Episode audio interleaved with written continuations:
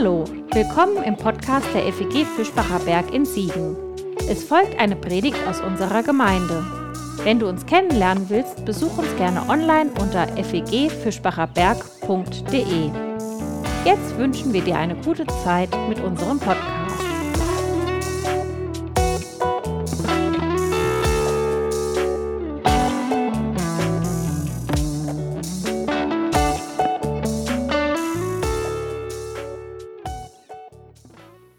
Dir mit Schlangen? An diesen Tieren scheiden sich ja durchaus die Geister. Ich erinnere mich noch gut an die 2000er Jahre in der Schule, als das Schlangenspiel Snake auf den Nokia-Handys zu den Pausenknallern gehörte. Eine sympathische Variante der Schlange, wenn man denn über ein Nokia-Handy verfügte.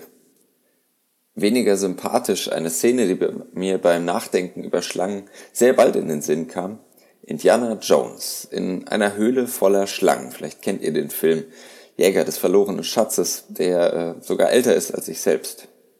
Ich bin zwar kein Indie-Fan, aber diese Szene hat sich irgendwie eingebrannt und ganz offensichtlich hat sie sogar Spuren hinterlassen. Diese Zweideutigkeit zwischen Faszination und Erschrecken, die gibt's aber nicht erst seit Nokia und Indiana Jones. Schon die Welt und Umwelt der Bibel ist voll von Schlangen und voll von ihrer vielfältigen Bedeutung.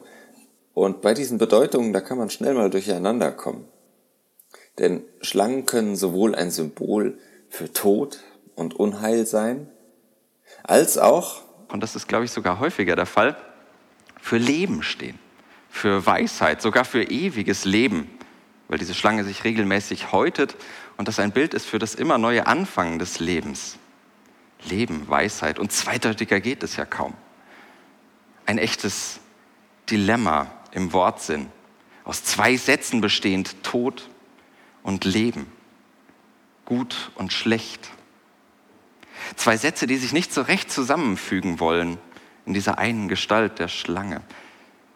Denn man könnte ja denken, Schlangen, na gut, entweder Tod oder Leben. Gibt es denn was dazwischen? Aber das Spannende an dieser Figur ist, ja, diese Figur selbst steht irgendwie für ein sowohl als auch.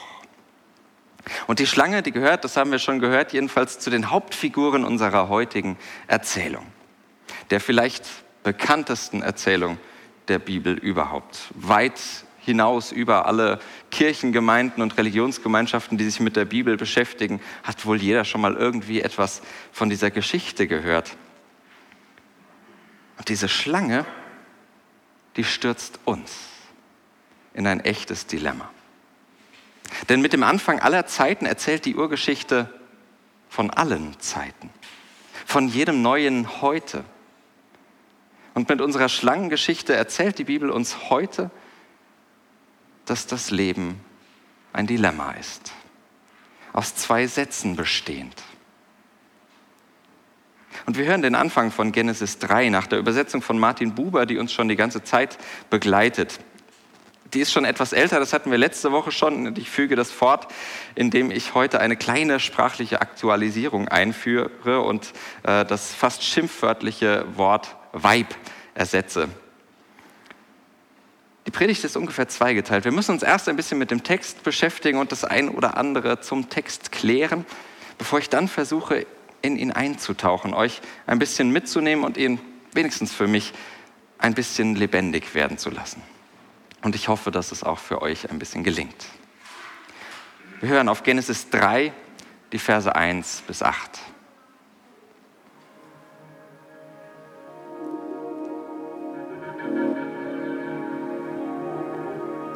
Die Schlange war listiger als alles Lebendige des Feldes, das er Gott gemacht hatte. Sie sprach zur Frau, ob schon Gott sprach, esst nicht von allen Bäumen des Gartens. Die Frau sprach zur Schlange, von der Frucht der Bäume im Garten mögen wir essen, aber von der Frucht des Baums, der mitten im Garten ist, hat Gott gesprochen, esst nicht davon und rührt nicht daran, sonst müsst ihr sterben. Die Schlange sprach zur Frau, sterben, sterben werdet ihr nicht, sondern Gott ist's bekannt, dass am Tag, da ihr davon esset, eure Augen sich klären und ihr werdet wie Gott, erkennend gut und böse. Die Frau sah, dass der Baum gut war zum Essen und dass er eine Wollust den Augen war und anreizend der Baum zu begreifen. Sie nahm von seiner Frucht und aß und gab auch ihrem Mann bei ihr und er aß. Die Augen klärten sich ihnen beiden und sie erkannten, dass sie nackt war. Sie flochten Feigenlaub und machten sich Schurze. Sie hörten seinen Schall, Gottes, der sich beim Tageswind im Garten erging. Es versteckte sich der Mensch und seine Frau vor seinem Gottes Antlitz, mitten unter den Bäumen des Gartens.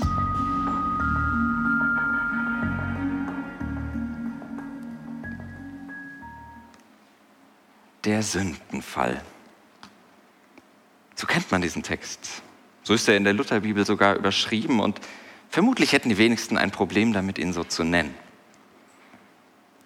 Der wird ja auch schon seit einer gefühlten Ewigkeit als Sündenfall gelesen. Wenn ihr Sündenfall hört, vermutlich habt ihr sofort diese Geschichte im Kopf. Damit ist dann relativ klar auch, worum es gehen könnte. Um eine Erklärung, wie Sünde, wie Böses in die Welt gekommen ist. Und ich vermute fast, dass irgendwie so etwas in diese Richtung in unseren Köpfen mitschwingt. Der Sündenfall. Du ahnst es, du ahnst es. Es ist nicht allzu leicht mit diesem altbekannten Text. Denn diese Auslegung als Sündenfall in der herkömmlichen Variante, die wird durch den Text selbst ganz schön in Frage gestellt, wenn man mal genau hinliest. Und ich will das mal an zwei Beobachtungen festmachen. Man kann noch mehr machen, aber die zwei reichen uns, um uns auf eine Spur zu bringen, diesen Text möglichst genau zu lesen. Die erste Beobachtung, das Wort Sünde taucht in diesem Text überhaupt nicht auf. In der ganzen Geschichte, überhaupt nur ein einziges Mal in der gesamten Urgeschichte in Genesis 1 bis 11, elf Kapitel lang, taucht dieses Wort nur ein einziges Mal auf, bei Kain und Abel. Und da wird es so merkwürdig verwendet, dass man selbst in der Forschung nicht so genau weiß, was man damit anfangen soll. Aber hier taucht es gar nicht auf. Eine Leerstelle.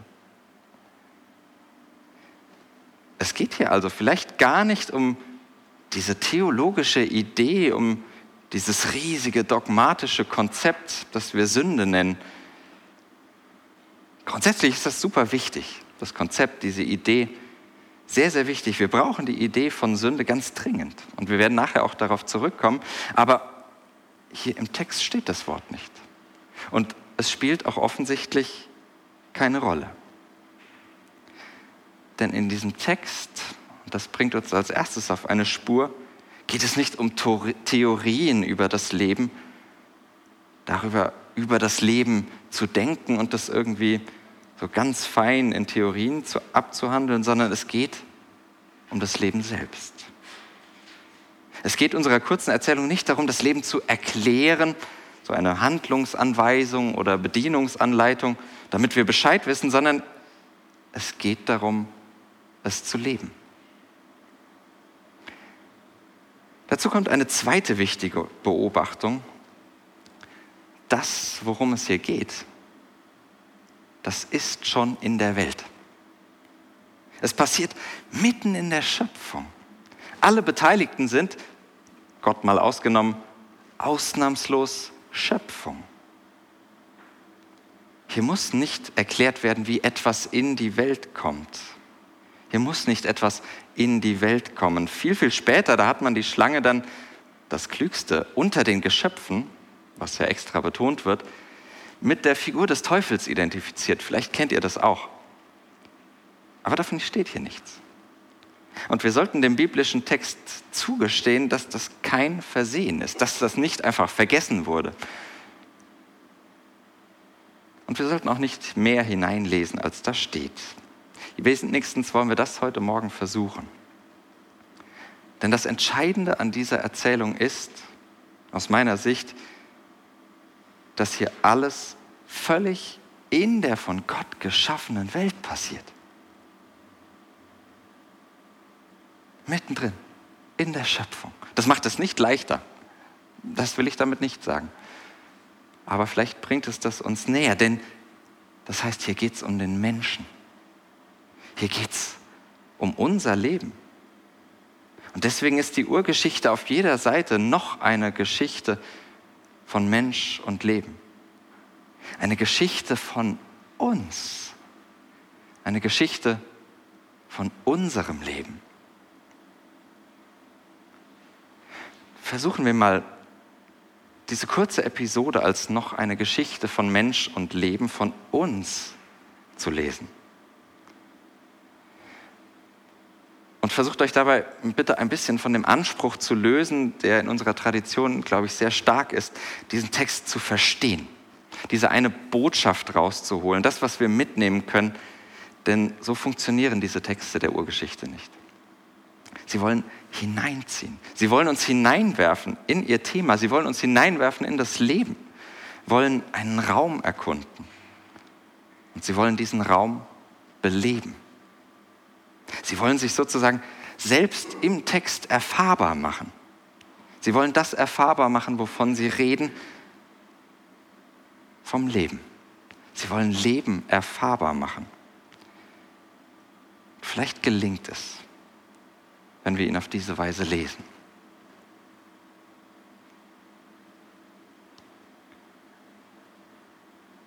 Da läuft sie durch den Garten, die Namenlose unser Mensch, Frau genannt. Übrigens später wird aber klar, der Mann genannte Mensch, der ist direkt bei ihr. Sie führt das Wort. Er versteckt sich hinter ihr.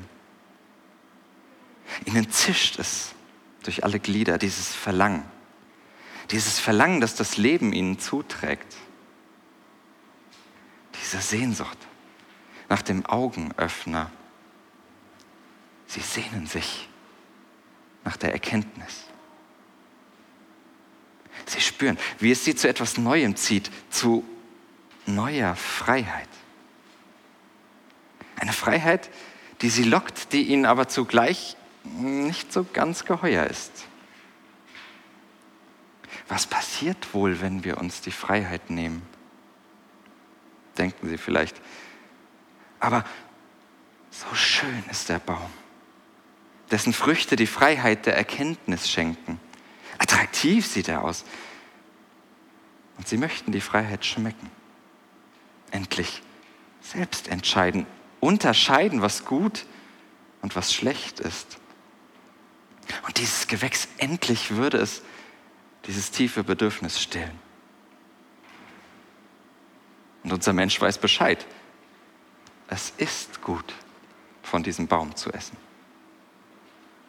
Klar, da ist diese eindringliche Warnung vor den Konsequenzen, aber die Freiheit, die Erkenntnis, sie lockt noch so viel eindringlicher. Diese Versuchung, endlich über richtig und falsch zu entscheiden, es endlich zu können.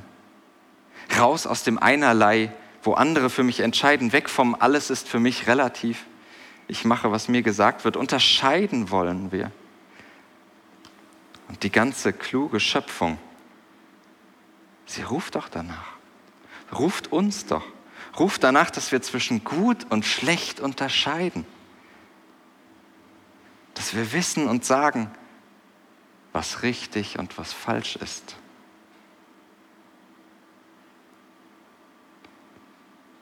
Dafür ist unser Mensch anfällig.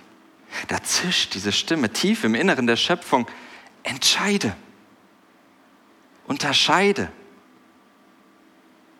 Die Guten ins Töpfchen, die Schlechten ins Kröpfchen. Unterscheide. Geschichten der Urzeit sind Geschichten aller Zeiten. Und deshalb erzählt diese Geschichte mein Leben. Von meinem tiefen und manchmal sehr dunklen Wunsch, gut und schlecht zu unterscheiden fürs Land, fürs Klima, für die Kirche, fürs Leben. Die Geschichte des Paradieses, wohlgemerkt, das ist die Geschichte des Paradieses, Sie erzählt davon, wie das geschaffene Leben mich in all seiner Klugheit, die aber zugleich auch eine List ist, zur Entscheidung verführt. Zur Entscheidung, wer steht rechts, wer steht links, was ist gut und wer ist böse. Wer baut auf und was zerstört uns? Manchmal ist das Leben listig wie eine Schlange. Weil ich für einen Moment dieses mächtige Gefühl bekomme, dieses Machtgefühl, hey, ich kann es ja tatsächlich. Und mit der Kunst der Verlockung säuselt mir das Leben ins Ohr, ich könnte tatsächlich zwischen gut und schlecht unterscheiden. Könnte es tatsächlich wissen. Setzt mir diesen Floh ins Ohr, ich wüsste tatsächlich, was richtig und was falsch ist. Und mein Lebensdilemma ist, ich kann gar nicht anders, als dem nachzugeben. Ich muss unterscheiden, um irgendwie mit dem Leben klarzukommen. Ich bin gelockt, ja fast gezwungen zu entscheiden, weil mir das Leben sonst entgleitet. Davon erzählt diese Geschichte. Ich kann gar nicht anders als entscheiden, obwohl ich es nicht kann. Ich muss es und bin doch dazu nicht in der Lage. Ich lasse mich dazu hinreißen und erlebe darin doch immer wieder meinen eigenen Fall. Vielleicht passt der Name Sündenfall ja dann doch. Weil Sünde nämlich genau das meint, dass ich in einem Dilemma, im Unheil verstrickt bin und mich selbst nicht davon lossagen kann. Sünde ist der Ort, wo Verantwortung und Schicksal ineinander verschwimmen. Und ja, so gesehen ist es tatsächlich ein Sündenfall. Der Fall hinein in dieses ständige Dilemma des Lebens. Aber wir hören hier eben keine moralische Frage. Deswegen ist es kein Sündenfall im herkömmlichen Sinne. Keine Frage von Schuld und Vergehen. Mit keinem Wort wird diese Entscheidung von der Frucht zu naschen moralisch verurteilt. Kommt im Text nicht vor, auch im Verlauf nicht. Es gibt keinen Vorwurf. Im Gegenteil. Aber dazu kommen wir in einigen Wochen noch. Allerdings, was hier passiert, wovon wir hier hören und lesen, das ist vielleicht sogar noch viel schlimmer als eine einfache Strafe oder zumindest viel schwerer. Denn der Mensch muss lernen, mit den Konsequenzen seiner Entscheidungen zu leben. Ich muss das. Muss damit leben, dass meine Entscheidung für die Freiheit andere schmerzhaft an Grenzen bringt. Ich muss damit leben, dass mein Engagement für das, was ich für die gute Sache halte, bei anderen heillose Verunsicherung stiftet. Wir müssen damit klarkommen, dass jede Entscheidung für etwas zugleich auch Entscheidung gegen etwas ist. Wir sind dazu, und fast würde ich sagen, verflucht. Wir sind zumindest dazu herausgefordert, mit unterschiedlichen Entscheidungen, mit unterschiedlichen Erkenntnissen zu leben. Und hier passiert nicht weniger als die Entdeckung der Vielfalt. Der Vielfalt in diesem weiten Raum zwischen gut und schlecht. Und wir müssen damit leben lernen, dass das, was dem einen gut ist, der anderen ganz schlecht erscheint. Und das ist der eigentliche Fluch des Lebens, dass wir trotzdem unterscheiden müssen. Und zugleich mit jeder Unterscheidung scheiden, trennen, Menschen auseinanderbringen. Und das meint Sünde. Und ja, ich glaube, es passt dann doch nur eben ein bisschen anders. Dieser Sündenfall, das ist der Blick auf das Leben in all seiner Dramatik. Diese Geschichte vom Menschen, vom Baum, von gut und schlecht, sie ist vielleicht die schönste und zugleich brutalste Erzählung von diesem vielleicht doch gar nicht so plumpen Sprichwort, dass wer die Wahl hat, immer auch eine Qual hat. Wer wählen muss, der quält sich auch oft genug. Und die Bibel erzählt uns davon. Ganz aufmerksam, ganz wach erzählt sie uns davon. Aber mehr tut sie erst einmal gar nicht. Sie erklärt nicht. Und sie definiert nicht. Vor allem, sie verurteilt nicht. Sondern sie erzählt uns, ja, so ist das Leben. Und weil es Urgeschichte ist, ist es eine immer heute Geschichte. Und deswegen gibt es dahinter auch nie ein Zurück. Wir können uns dem nicht entziehen. Wir sind täglich vom Leben verführt zu entscheiden und verlieren dabei doch immer zugleich, auch in den besten Absichten, unsere nackte Unschuld.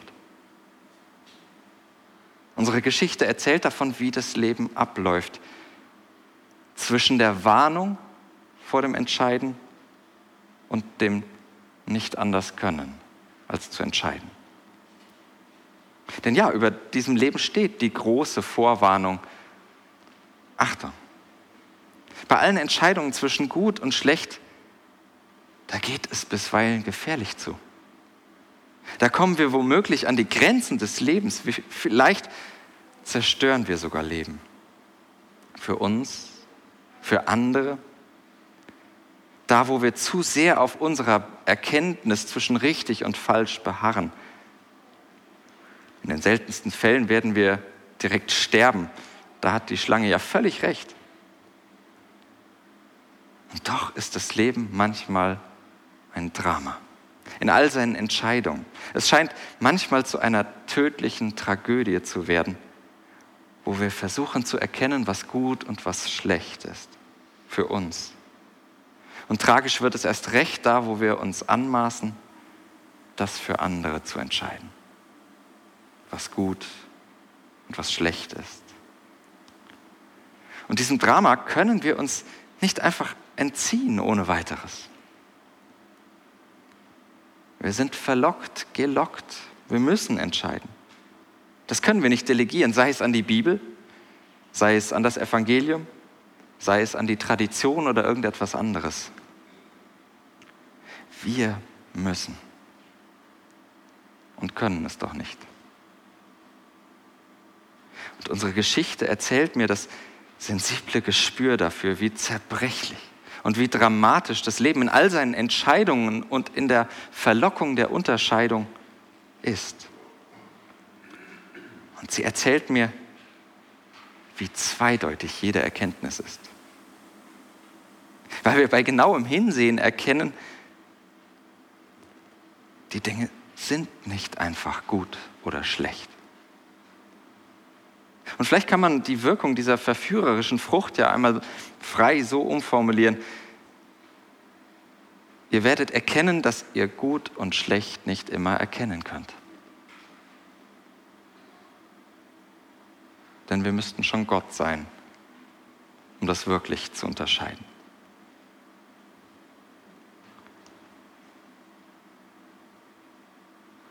Unsere Geschichte, sie erzählt einerseits von dem tiefen Wunsch, gut und schlecht voneinander unterscheiden zu können. Wer wünscht sich das nicht? Zu wissen, was gut ist, was schlecht ist, was gut und böse ist. Da ist diese Sehnsucht und manchmal die Sucht nach Erkenntnis, nach der Macht der Unterscheidung. Da ist auf der anderen Seite aber genauso die Beobachtung, dass uns das nicht immer zum Segen gereicht. Denn wie oft wird Leben zerstört, weil wir uns anmaßen, gut und schlecht unterscheiden zu können. Weil Menschen zu wissen glauben, was gut für andere ist. Und gerade in Gemeinden ja leider nicht so selten. Doch selbst bei der besten Entscheidung, da gibt es immer Menschen, Lebenswege und Situationen, die durchs Entscheidungsraster fallen. Und darauf macht mich diese Erzählung aufmerksam.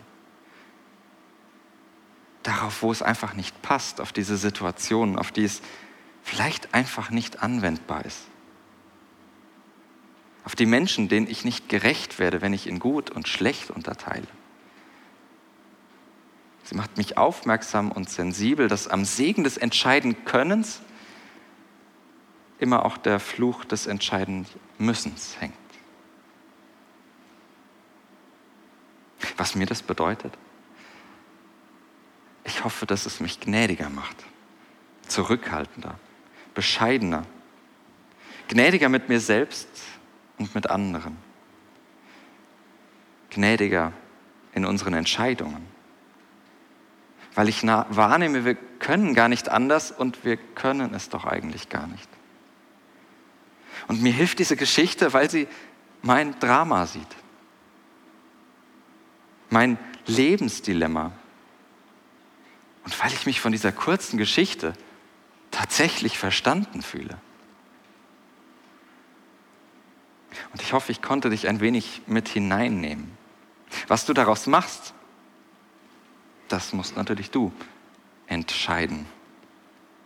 Das kann und will ich dir nicht abnehmen. Und das ist der Fluch der anstrengenden, aber dieser segensreichen Freiheit, von der hier erzählt wird.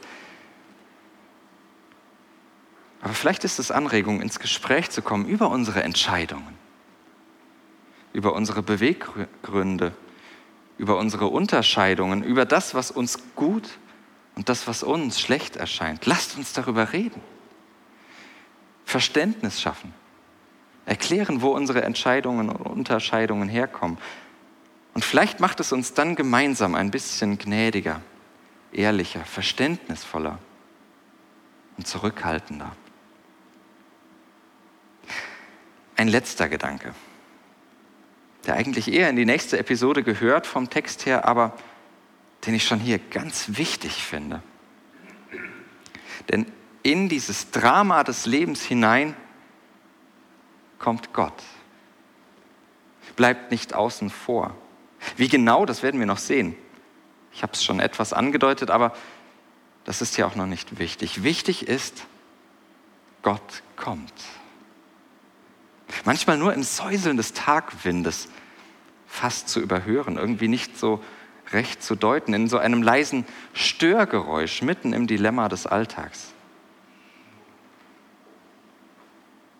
Ich weiß nicht genau wie, aber Gott kommt. Gott begegnet mir mitten in meinem Lebensdilemma. Vielleicht da, wo Leben trotz aller notwendigen Entscheidungen und anmaßenden Unterscheidungen trotzdem gelingt. Wo unsere Scheidungen, unsere Trennungen nicht zum Abbruch führen, sondern wir in Gott neue Anfänge erleben. Verständnis füreinander. Zugeständnisse. Wo ich mit meinen Entscheidungen und Unterscheidungen versöhnt werde. Und vielleicht sogar mit den Entscheidungen anderer versöhnt werde. Und ich erlebe, da kommt Gott. Mit einem frischen Wind für einen neuen Tag, für einen neuen Anfang. Da kommt Gott mitten hinein. Und Gott wirkt am Ende, mit diesem Cliffhanger entlasse ich uns heute, Gott wirkt am Ende, dass das Drama des Lebens nicht endgültig zur Tragödie wird. Amen.